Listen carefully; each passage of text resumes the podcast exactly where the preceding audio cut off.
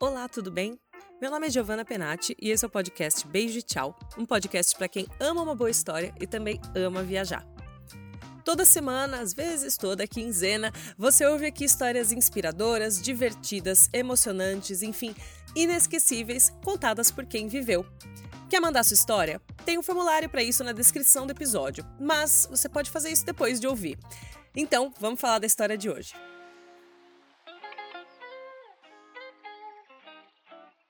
A Jéssica mora na Itália há mais ou menos um ano e é uma das pessoas mais aventureiras e mais viajadas que eu conheço pelo Instagram, porque a gente não se conhece pessoalmente ainda. Ela é uma daquelas pessoas que não tem tempo ruim para ela, sabe? E numa dessas viagens, ela foi conhecer uma praia pequenininha e isolada na Toscana, que chama Buca delle Fate. Só que ela sofreu um acidente lá e o dia na praia se transformou em segundos em dias imobilizada no hospital. Eu não quero dar muito spoiler, mas o negócio foi bem sério. Eu vou deixar a Jéssica contar o que aconteceu e como que ela tá hoje, dois meses depois.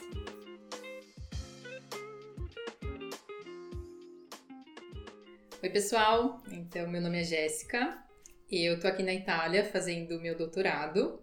É a minha primeira vez no exterior, meu primeiro ano aqui na Itália. E, né, aproveitei para passear também. Então, o que eu fazia bastante aqui era alugar um motorino. Depois da, da quarentena, né? O pessoal ficou uh, no lockdown, principalmente o pessoal do turismo, teve bastante uh, restrição financeira, digamos assim. Então, eu consegui uh, negociar um preço bom para motorino, né, para scooter. É tipo uma Vespa, né? É tipo uma Vespa. Eu alugava uma scooterzinha nos finais de semana por um preço bacana e ia conhecer os pontos, principalmente aqui da Toscana. E daí, no meio dessas viagens, na verdade era o meu primeiro dia de férias, férias mesmo, eu fui pra praia. Eu fui para uma praia que é um pouco afastada, fica em Piombino, aqui na Toscana mesmo. Você mora em Siena, né? Eu moro em Siena, tô em Siena. E é mais ou menos umas duas horas de, de motorino. Ah, você, você foi de Vespa? Fui. Caramba! Sozinha. Eu fui. Cheguei lá, estacionei. Você ainda tem que fazer uma trilhazinha de mais ou menos uns 15, 20 minutos no meio do mato, assim. E daí você chega nessa praia maravilhosa que chama Buca dell'Efate. É linda, linda, linda. Um mar transparente. Ela é bastante rochosa e sem onda nenhuma, parecia uma piscina assim, não tinha nada, nada de onda, tava muito gostoso. As praias que os italianos conhecem não são as praias que a gente conhece, né? A gente até aqui, eu, eu moro no Vêneto, e a gente não tem carro. E não tem também tanta facilidade. Assim, até tem facilidade para alugar, mas eu não tenho a carteira de motorista e tal. Então a gente depende muito de trem e de ônibus para ir. Tanto que a gente vai sempre pra Sotomarina, que é uma praia bem feia. Se você quer saber, quando você pensa em praia na Itália, não é isso que você pensa, mas enfim. é, então essa praia, é, Buca dell'Efate, ela é conhecida dos italianos? Ela é frequentada pelo pessoal daqui? Então, mais ou menos. Na verdade, eu encontrei essa praia, não foi nem por indicação, porque eu até cheguei a perguntar pro pessoal, ah, que praia que eu posso ir? Eles me indicaram algumas outras praias, principalmente, ah, Folônica, né, as praias mais famosinhas aqui da Toscana. E eu encontrei essa praia no Google, procurando ah, as praias mais bonitas da Toscana, e tinha lá essa Buca de Elefante. É, eu gostei muito de ver assim as fotos, eu falei, quero conhecer.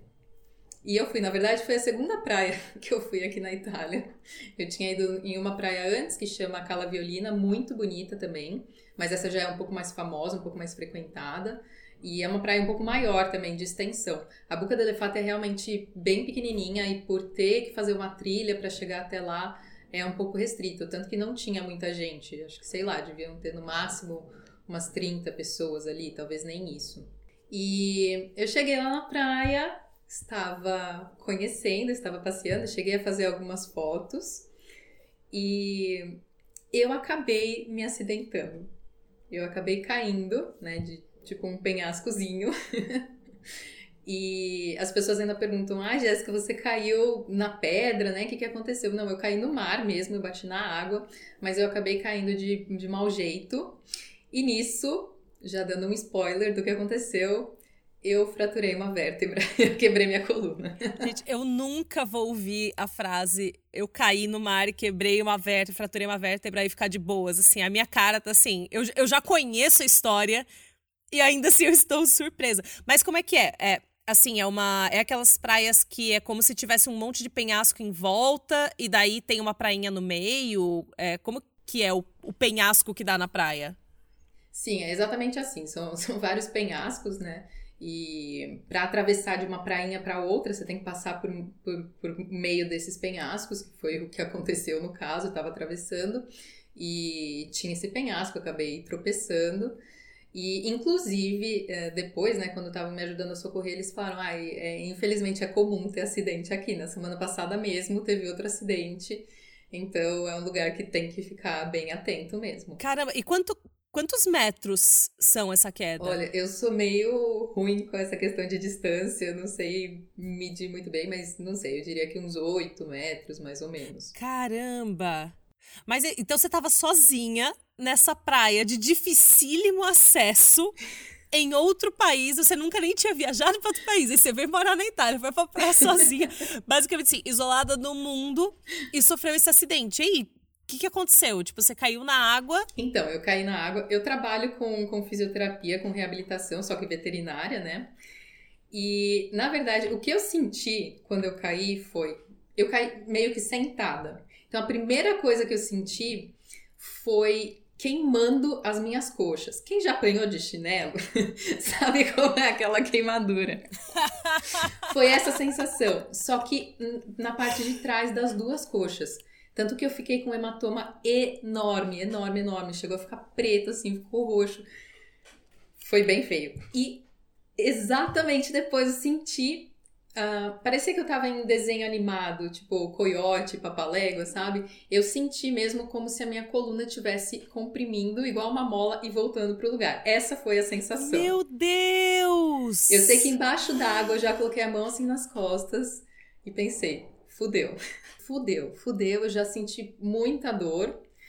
Levantei da água, né? Tinha muita dificuldade para respirar. Eu tava lá sozinha Olhei o lugar mais próximo, tinha umas pedras ali. Eu me agarrei nas pedras e falei: calma, você precisa conseguir respirar e precisa ver se está tudo bem. Então eu tentava respirar, tentava me acalmar e comecei a fazer ali um exame neurológico. Comecei a ver se eu estava mexendo tudo certinho, a me beliscar para ver se eu sentia. Comecei a palpar minha coluna para ver se tinha algum ponto específico de dor.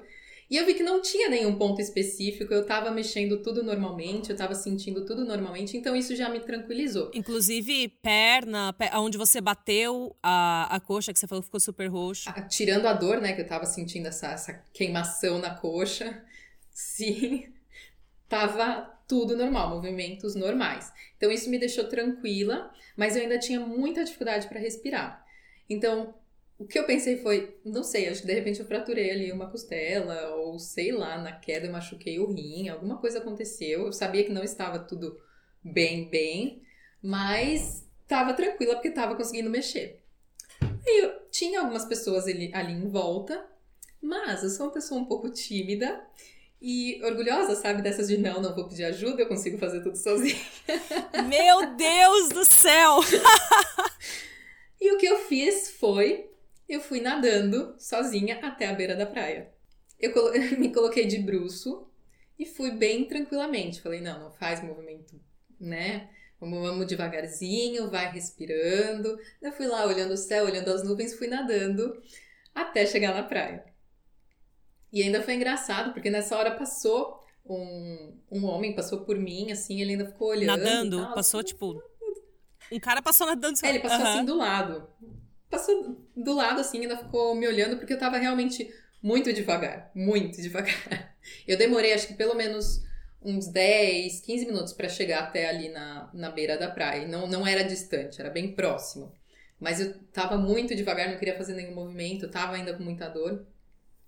E a hora que eu fui realmente sair da água, cheguei ali na, na beira, eu fui tentar sentar para fora da água e eu não conseguia. Parecia que minha coluna caía para frente. Você não conseguia manter a coluna, sustentar a coluna? Não conseguia, não conseguia. Porque né, dentro da água a gente tem, a gente não sente o peso do corpo, tem aquela sustentação. A hora que você sai, a hora que eu tentei colocar, né, me colocar sentada, eu não estava conseguindo. Eu falei, gente, como é que eu vou sair daqui agora? E daí esse mesmo, esse mesmo rapaz que passou por mim, ele tava com a namorada dele, a namorada dele falou: eu acho que aquela menina não tá bem, eu acho que ela tá precisando de ajuda. E depois até os dois foram lá me socorrer. Eles falaram: "Você tá bem? Você tá precisando de ajuda?" E eu falei: "Olha, eu não tô, não tô conseguindo levantar. Eu caí, tô com bastante dor, se vocês puderem me ajudar, né?" Eles me ajudaram, me colocaram de pé. Que perigo. E a hora que eu rea... muito. Meu a hora Deus. que eu realmente senti o peso do corpo de pé ali, coloquei a coluna no eixo, eu vi tudo ficando preto. Eu falei, me põe no chão, me põe no chão, eu vou desmaiar, eu vou desmaiar. Isso de dor. Daí eles me deitaram ali. De dor. De dor. Daí eles me colocaram ali no chão, deitadinha. E era uma praia cheia, cheia de pedra. Não tinha nenhuma areia, assim. Fiquei deitada ali nas pedras. E eles depois conversando comigo, eh, ele ainda falou: Nossa, eu vi você nadando. E minha namorada falou: É, ai, acho que ela tá precisando de ajuda. Eu falei: Não tá, ela tava nadando tão tranquila ali, me deu uma paz. Pior que eu, eu pensei bem isso, assim, meditando no mar, sabe? Que delícia. É, tipo, tava lá, meu Deus tranquila. do céu. Daí eu ainda falei pra eles, olha, eu acho que eu me machuquei, tô com um pouco de dor, né? Mas eu sei que eu tô movimentando tudo normal, não sei se é uma dor muscular. Vocês podem pegar ali a minha mochila, tá ali num cantinho, porque eu tenho, olha gente, olha a cabeça da pessoa. Falei, eu tenho um paracetamol, eu vou tomar e já já eu fico bem. Nossa, mas eu acho que também nessa situação você entra num momento de, cara, isso não pode estar acontecendo comigo.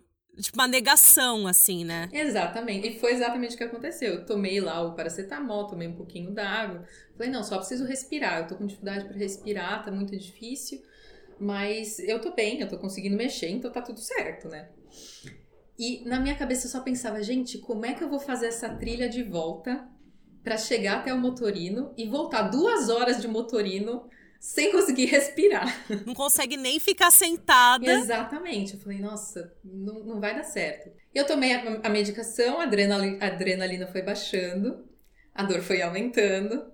Eu falei, gente, tem alguma coisa errada. Eu não tô bem. Quanto tempo você ficou deitada nas pedras, assim, até tudo isso acontecer, até baixar, baixar a adrenalina, a dor começar a vir?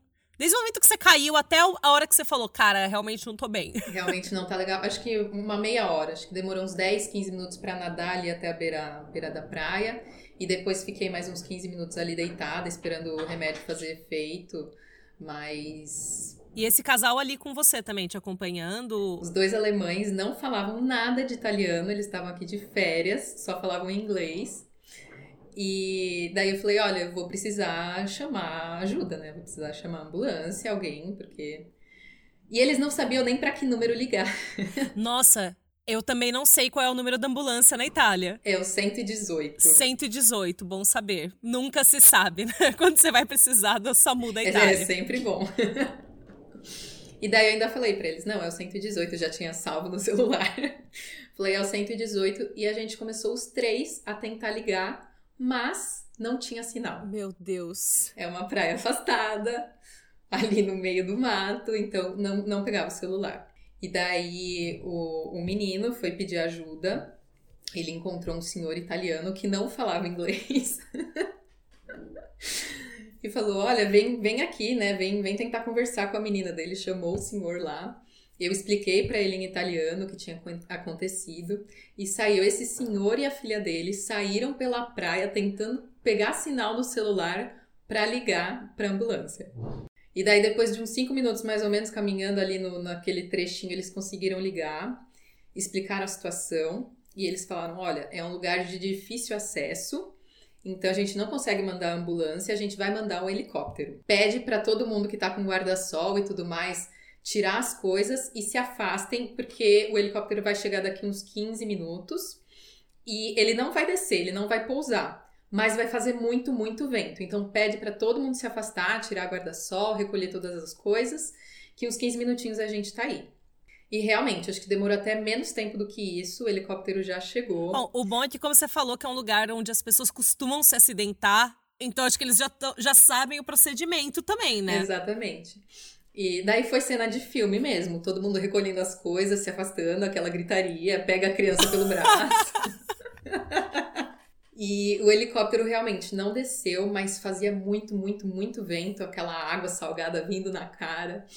E todo mundo se afastando, né? Daí Ainda vale lembrar, a gente tá na época de coronavírus, então todo mundo com a máscara ali, tentando manter o maior cuidado possível.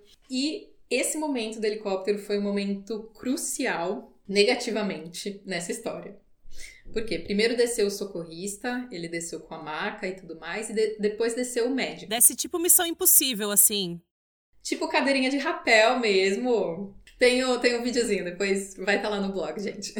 Ah, legal. O socorrista veio, ele viu primeiro, ele falou: não, tá tudo bem, né? Sua saturação tá boa, o médico já tá descendo, ele vai te examinar e a gente já vai te levar para o hospital. E o médico desceu, ele foi super querido comigo, super atencioso. Ele começou a fazer os testes que eu já tinha feito ali no meio do mar. ele começou a fazer, ele começou a palpar, olhou minhas costas, ele falou: Olha, eu não acredito que tenha sido sua coluna, porque você tá bem, tá mexendo. Ele falou: Eu acho que foi alguma fratura de costela, ou é mesmo só muscular. Eu também achava isso, então eu fui na onda dele. Ele falou: Olha, não vou nem te mobilizar, não vou nem colocar você na maca. A gente vai subir você na cadeirinha de rapel. Meu Deus do céu. Nossa, esse, esse, esse atendimento dele foi realmente crucial, porque a partir daí a gente não deu mais a devida importância àquela lesão. Porque, ah, era só uma costela fraturada, ou sei lá, devia ser a musculatura, não é nada grave. Então eu não cheguei imobilizada, eu não cheguei assim como meu Deus, vamos, vamos passar ela na frente de todo mundo. Tipo, foi algo muito tranquilo.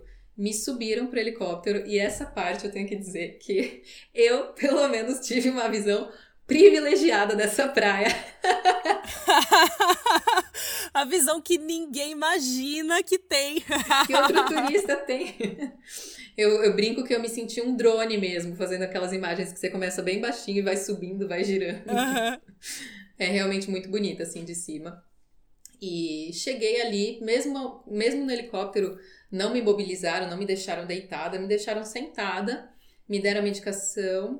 E você não, não tinha aquela sustentação mesmo, assim, sentada? Eu ficava meio, meio bamba, ficava meio insegura, mas tava ali, tava apoiada com as costas, né? Então tava tranquila. Uhum. E com dor. E com dor, mas o médico tinha dito que não era nada, então. Respire e vai. Daí já no helicóptero eles colocaram já a medicação, me deram um fentanyl, fiquei de boa, fiquei bem suave. e daí eu falei, agora eu vou aproveitar o passeio, né? Não tava mais sentindo dor. E esse médico, inclusive, muita gente me fala: nossa, você devia até processar, né? Entrar com uma reclamação uh, no, no conselho de medicina, porque o que ele fez poderia, realmente, poderia ter me custado os movimentos, sabe, das pernas. E, mas assim, ele em todo momento foi muito, muito humano comigo. Ele ficava fazendo carinho na minha mão, falando: não se preocupa, não, não precisa ter medo, fica tranquila, vai dar tudo certo, sabe? Ele realmente teve um toque muito humano comigo. Chegando lá no hospital, eu fui, fui levada para Grosseto, uma outra província aqui da Toscana. Fui levada para o hospital de Grosseto. Esse hospital é o mais perto dessa praia. Teriam outros hospitais, acho que de repente o hospital de Livorno seria um pouco mais próximo, mas Grosseto, por ser um pouco maior, eles optaram por me levar para lá. Até por conta da lesão, né? Provavelmente por conta da, da queda. Sim, sim. E daí o helicóptero parou ali no heliponto, já do, do hospital. Eu tava tão bem que o médico falou: ah, não precisa nem sair na maca, pode sair andando. Eu saí andando do helicóptero. Eu desci andando do helicóptero, subi na maca da ambulância, porque daí vem uma ambulância te levar até a porta do, do pronto-socorro. Na maca da ambulância eu subi sozinha. Para trocar de, de maca no, no pronto-socorro para a maca do hospital, uh, eu fui sozinha também. Então, assim, ninguém estava realmente dando a importância que tinha a lesão. Eu já não estava mais sentindo dor, porque eu tinha sido medicada. Então, eu conseguia fazer a movimentação. Tava um pouco bamba ainda, assim, da, da coluna. Mas conseguia fazer a, as movimentações, conseguia trocar de lugar sozinha. Então, me deixaram lá. Eu não sei se eu tô mais chocada com isso ter acontecido ou com o fato de você ter conseguido fazer tudo isso. é. Não, mas realmente foi é, por conta da, da, forma como eu cheguei, né? Por conta deles falarem, não, não é nada tão grave. Todo o meu atendimento ali no hospital não, não recebeu a devida atenção que, que deveria. O pessoal já tinha. Depois, né, eu fiquei sabendo que o, o hospital de Grosseto não é tão bom assim, as pessoas já passaram por outros erros médicos ali, então também fica a minha dica, se você passar mal, alguma coisa, vai para outro hospital, não vai para Grosseto. Não, não gostei muito da minha experiência lá. E daí cheguei lá, ainda me deram um chá de cadeira para fazer os exames. Falaram, não, a gente vai pedir um raio-x e a gente já vai te dispensar. Então comecei a ligar para mandar mensagem para minha coinquilina, falando, olha, você pode vir me buscar, né? Porque agora eu tô sem a moto, tô sozinha aqui em Grosseto. Daí ela tava trabalhando. Eu tenho meu professor aqui, meu orientador, que ele é como se fosse um pai para mim. Ele tava viajando, ele tava na Puglia. A minha outra coinquilina, que é médica, tava na Sicília. Tipo, todo mundo viajando. Essa minha amiga, essa minha coinquilina, tava trabalhando, então não tinha nem ninguém para ir lá me buscar. Mas eu falei, não, beleza, ainda vou ter que esperar fazer os exames. Mas depois disso, a minha ideia era: ela vem aqui, ela me leva até o motorina, pego o motorina e volto para casa. Porque, né, não era nada grave. Eu sei que eu cheguei, fizeram ainda um teste de gravidez, porque eles falaram, vai ter que fazer raio-x, tem que esperar o teste de gravidez. Eu falei, moça, não tô grávida. Ela falou, não, mas aqui a gente faz de protocolo, então tem que esperar. Ainda tive que esperar duas horas sair o resultado desse exame. Daí deu negativo, obviamente, graças a Deus. Uma surpresa a menos para esse dia. Oh, né? Pelo amor de Deus! já, já bastava de emoções. Fizeram também o tampão, né, do, do, do coronavírus, porque você entra no hospital, é a primeira coisa que te fazem. Fui fazer a radiografia, fiz a radiografia, depois me mandaram fazer um, um ultrassom abdominal para ver se tinha algum tipo de sangramento, tava tudo ok. E daí falaram: olha, você vai repetir a radiografia. Daí eu falei: ah, por quê? Eles, não, é que talvez tenha dado uma alteração aqui, talvez tenha tido uma fratura, a gente vai ver. Beleza, repeti a radiografia, eles falaram, olha, você vai agora fazer uma tomografia. O negócio começou a ficar mais sério. Começou a ficar mais sério. Parece que você teve uma fratura numa vértebra. Falei, quê? Falei, não, gente, para. Eu tô andando aqui, tô mexendo tudo normal, não tô. Não tava essa dor de, nossa, fraturei uma vértebra, né? Daí eles, é, vamos fazer a tomografia, você vai passar com o ortopedista. Aí, gente, agora eu tenho que dizer, eu passei com o ortopedista, que, que ódio daquele médico, que ódio daquele médico. Ele pediu pra eu virar de lado, virei de lado sozinha. E daí ele pegou e falou: enfiou o dedo assim na minha coluna, bem onde eu tinha fraturado, e apertou. Ele falou: tá doendo? Bom, se não tivesse, agora tá, né? Agora tá, né, meu querido? E realmente, eu comecei a ver estrelas assim, eu vi tudo preto, eu achei que eu fosse desmaiar de novo, mesmo já estando deitada, eu achei que eu fosse desmaiar. Comecei a chorar de dor, a soluçar, não conseguia respirar. E ele falou: é, tá doendo porque você fraturou uma vértebra. Caramba, mas gente, isso não é. Não é perigoso ele fazer isso? Sim, sim. Eu podia ter. Foi um outro ponto de risco ali. Poderia ter lesionado, piorado a lesão no meio dessa manipulação dele. E daí ele falou: olha, a gente vai entrar em contato com os neurologistas de Siena, a gente vai te mandar para Siena, porque é nossa referência em neurocirurgia. Eu falei: ah, que bom, vou para casa pelo menos, né? Que sorte, né? Ainda bem que era bem a cidade. Que, que sorte, que sorte. Ele falou: é referência em neurocirurgia, vou entrar em contato com eles. E daí eles receberam um xingo dos neurocirurgiões aqui de Siena, porque eles falaram: como assim chega alguém com, com traumatismo, né, com suspeita de fratura, sem estar imobilizado? Como assim vocês né, demoram para fazer os exames e tudo mais? Não, eu quero agora uma ressonância e eu quero essa menina aqui ainda hoje. E daí eles mudaram completamente o comportamento comigo. Daí, depois de horas já lá dentro, colocaram colar cervical começaram a, a me controlar um pouco mais nos movimentos. Eu fiz a ressonância, eles falaram: olha, é realmente uma fratura bem feia. Mas em momento algum ninguém me mostrou nenhuma imagem, né? Eu trabalho com isso, eu entendo essa parte, mas ninguém me mostrou imagem, então eu ainda tava achando que o pessoal tava exagerando um pouco, sabe? E daí eu fui, né? Eles estavam conversando com a ambulância para ir me buscar. Tava tudo certo já. O que aconteceu? Eles perderam o resultado no, do meu exame de Covid. Eu tive que ficar esperando eles fazerem outro exame. Esperei mais quatro horas ali. Quatro horas para um exame de Covid? Quatro horas. Quatro horas, a bateria do celular acabando. Onde eu tava não tinha sinal. Não conseguia falar com as pessoas, todo mundo desesperado. Não tinha falado nada ainda para os meus pais, tinha só avisado a minha irmã, ela já tinha me ligado chorando, desesperada. sem sinal, a bateria acabando, não sabia se eu ia mesmo aquele dia, se eu não ia. Eu sei que assim, até a ambulância ir me buscar era já uma hora da manhã. Nossa senhora. Mas você foi de ambulância de até Siena? Eu fui de ambulância, vieram me buscar, foram me buscar em Grosseto, né? Me trouxeram para Siena de ambulância. Daí completamente mobilizada, não conseguia mexer nenhum fio de cabelo. Aí foi realmente um tratamento já diferenciado. E chegando aqui em Siena, né, no, no, no hospital, já me levaram pro, pro departamento de neurocirurgia. E a partir dali foi realmente todo, todo, todo cuidado possível. Eu sei que eram três horas da manhã, três e pouco da manhã, veio o médico já, o neurocirurgião que ia me operar, ele já veio falar comigo, veio me explicar, veio me examinar. Daí ele falou: Já te mostraram a sua lesão? Eu falei: Não. Ele falou: Você quer ver? Você não tem problema com isso? Eu falei: Não, pelo contrário, eu quero muito ver. E daí, quando ele me mostrou, eu até congelei assim. Falei: O quê? Porque realmente foi uma lesão muito, muito feia. Assim, por questão de 2 milímetros não pegou minha medula. Foi realmente muito séria, muito séria. E ele falou: É, a gente vai ter que operar. Ah, a gente tem agora um, um pouco de problema questão de agenda por causa do coronavírus, tem que ter é, cuidados redobrados, eu preciso acertar minha agenda com outro cirurgião, porque vai ser uma cirurgia um pouco delicada, mas a gente vai te operar na quarta-feira. Isso era um sábado, eu cheguei no sábado de madrugada, né, de sexta para sábado.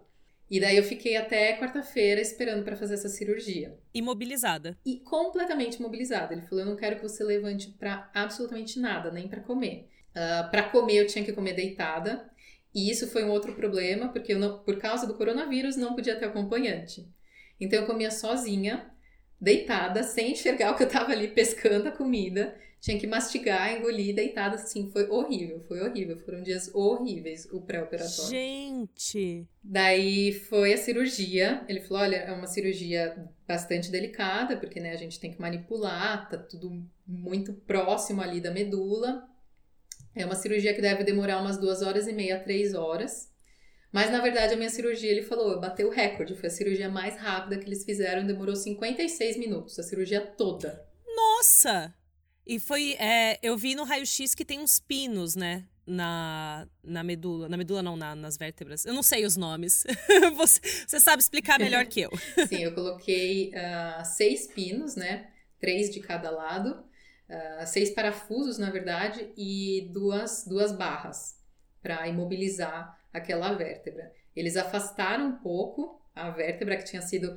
Não só fraturei, a minha vértebra também foi esmagada. Que foi aquela sensação que você falou de quando você caiu e sentiu uma mola. Uma mola, exatamente. Então eles afastaram ali para dar o espaço dela né, se recuperar e colocaram uh, os parafusos nela, na de cima e na de baixo. Nem ponto eu levei, eles me grampearam. foram, foram grampos mesmo. E daí tudo isso facilitou, né? Acelerou um pouco a, a cirurgia. E depois eu fiquei mais quase duas semanas no hospital. Também foram períodos bem difíceis, porque né, eu podia receber uma visita por dia durante 30 minutos e só. Uh, acabei fazendo amizade com, com as outras senhoras que estavam no mesmo quarto. É, umas queridas, mas assim, tudo 70 anos para cima. Caramba! Não tinha TV, não tinha nada, então foi foi bem trash, né? Pra você ficar pensando, foi o cantinho do castigo, pra você ficar pensando nas coisas que tinha feito. E dois dias depois da cirurgia, chegou o meu colete, eu tenho que usar agora um, um colete. O médico já falou: vou te colocar de pé. É, eu operei na quarta-feira, na sexta-feira ele já me colocou de pé para caminhar um pouquinho. E daí o que aconteceu? Eu caminhei, tipo, sei lá, acho que uns 3, 4 metros e desmaiei.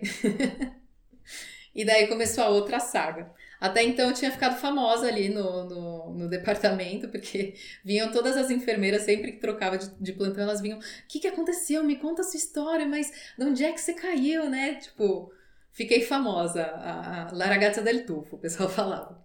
Daí depois eu fiquei famosa como a, a menina que desmaiava, né? Então vinha o fisioterapeuta fazer exercício, daí outra pessoa gritava, oh, vem cá, ele falava, ai, não posso, eu tô com a menina que desmaia aqui.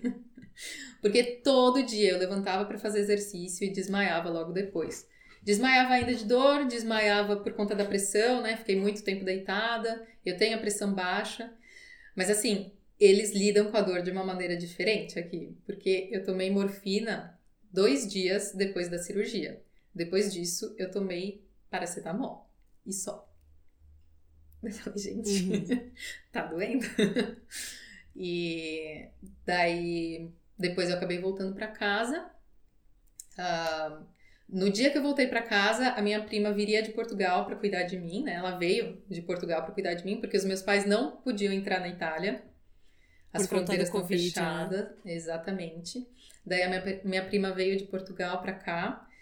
Ela ia chegar por volta de umas 8, 9 horas da noite. Quando foi umas 6 e meia, eu já foi o dia que eu cheguei em casa, né? Eu cheguei umas 4 horas da tarde em casa. Umas 6 horas, 6 e meia, eu fui no banheiro. E o que aconteceu? Eu desmaiei de novo. Só que eu desmaiei, tipo, o banheiro aqui é super apertadinho, eu desmaiei de um jeito que eu não conseguia levantar, ninguém conseguia me tirar. Tiveram que chamar a ambulância de novo. A ambulância me tirou, lá o pessoal, os socorristas me tiraram. Nem cheguei. Nem chegou em casa, já teve que ir de novo. Daí me levaram para o hospital para repetir o raio-x, ver se estava tudo bem. Pelo jeito tinha... que caiu, né? Que você falou que é pequenininho. Saí do nada do lugar. Exatamente. Não, né, eu tava sozinha, ninguém sabia como eu tinha caído. E daí me levaram de novo pro pronto-socorro. Da minha prima chegou e ela, ué, cadê você? Falei, então, calma que daqui a pouco eu chego. E daí, inclusive, ela teve que ajudar a me subir aqui para casa, porque eles estavam em três socorristas, precisavam de mais um para ajudar a subir na maca.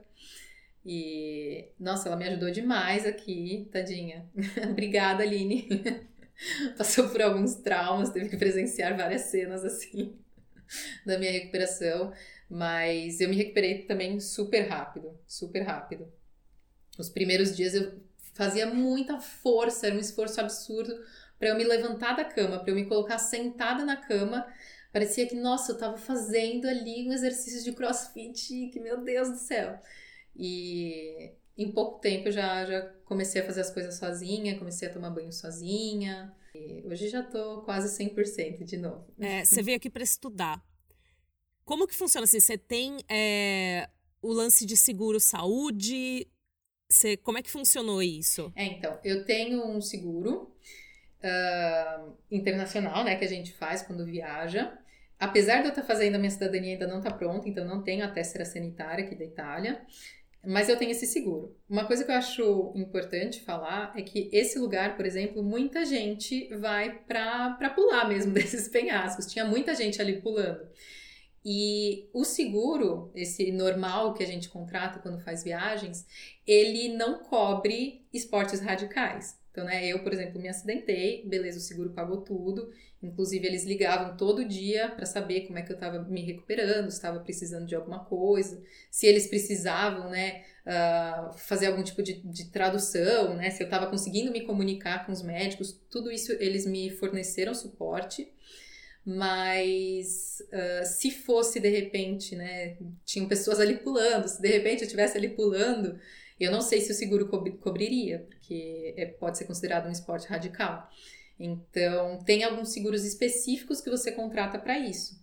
Por exemplo, quando você vai na neve, eu não sei esquiar. Então, é uma coisa que, se você vai na neve, procura fazer um seguro, nem que seja para aqueles dias que você está lá, um seguro específico de esportes radicais, porque depois, se você precisar, vai, vai sair bem mais caro do que pagar um seguro por poucos dias. Eu nunca nem tinha pensado nisso, assim, a gente, sei lá, quando vem pra, pra Europa, que tem o, o seguro, se não me engano, é de 30 mil euros a franquia do seguro, alguma coisa assim, que é o mínimo, né, que a gente tem que ter, então quem vem para cá pretendendo fazer, que nem quem vem para esquiar mesmo, né? Já tem que ficar de olho para ver se cobre. E você tem uma noção do quanto teria custado o seu tratamento todo se você não tivesse seguro? Olha, eu não faço ideia, porque na verdade o que eles me falaram foi: se eu tivesse a tessera sanitária, eu não teria pagado absolutamente nada. Nada, não precisaria me preocupar com nada disso, né? Aqui na Itália eles têm o sistema público de saúde, uh, que normalmente se paga uma, uma taxa, né, uh, que também varia de acordo com a sua renda familiar, quando não é uma emergência, né? Tipo, ah, eu tô com, com uma cólica, tô com, com resfriado, né? Alguma coisa que não é emergência, você tem que pagar uma taxinha para ir no pronto-socorro, para passar com algum médico específico. Mas as urgências e emergências, eles não cobrem nada, não cobram nada. Então, o helicóptero, a ambulância, a cirurgia, a internação, tudo isso seria custeado pelo, pelo governo mesmo que no caso foi pelo seguro. Eu não sei te dizer, eu não, não recebi ainda Não sei nem se o seguro ainda recebeu, né? Porque aqui eles trabalham também dessa forma. Eles enviam depois uma, uma carta de cobrança, eles não fazem a cobrança logo ali enquanto eles estão fazendo o tratamento, né? Depois que acaba, eles vão te enviar pelo correio uma cobrança e eles, no caso, vão enviar para a seguradora. E eu não sei dizer a questão de valores. Faz quanto tempo que aconteceu o acidente, Jéssica, hoje? Hoje fazem quase dois meses. O acidente foi no dia 31 de julho. E como é que é hoje? Assim, imagino que ao longo da, da sua recuperação, até os tempos no hospital tal, é, você também já reviveu várias vezes, né? O, o que aconteceu, assim. Como que você enxerga isso? Porque, assim, eu, eu te sigo no Instagram e tal, e, cara, eu, eu imagino que se isso tivesse acontecido comigo, você ia estar num pânico, sei lá, um desespero absurdo. E você nunca me pareceu desesperada. Sempre pareceu assim, gente, aconteceu isso, tô me recuperando, tô de boa, estou no hospital e tal.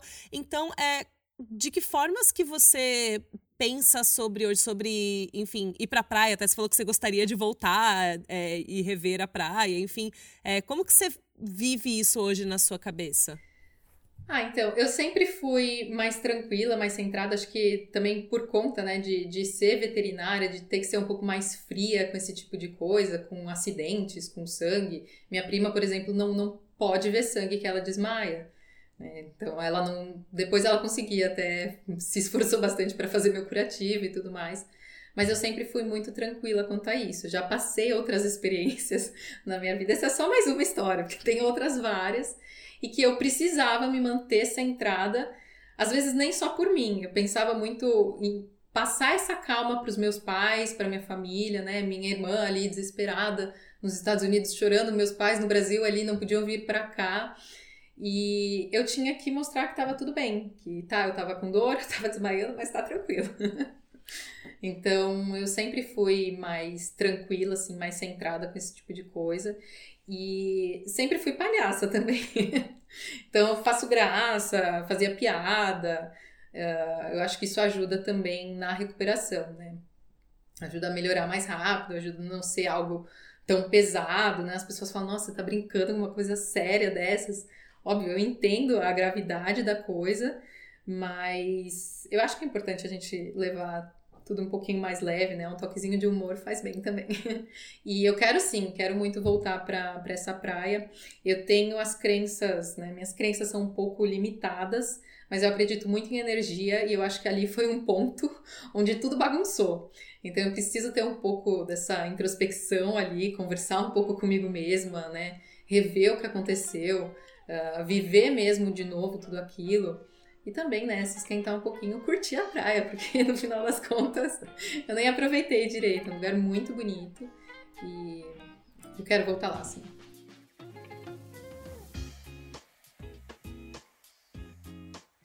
Tensa essa história, né? A Jéssica deu muita sorte de não ter ficado com nenhuma sequela desse acidente. Mas fica aí o lembrete também de que todo cuidado é pouco quando você estiver se aventurando na natureza. Não é para não ir, tá? É só para tomar cuidado e sempre, sempre ter o seguro viagem.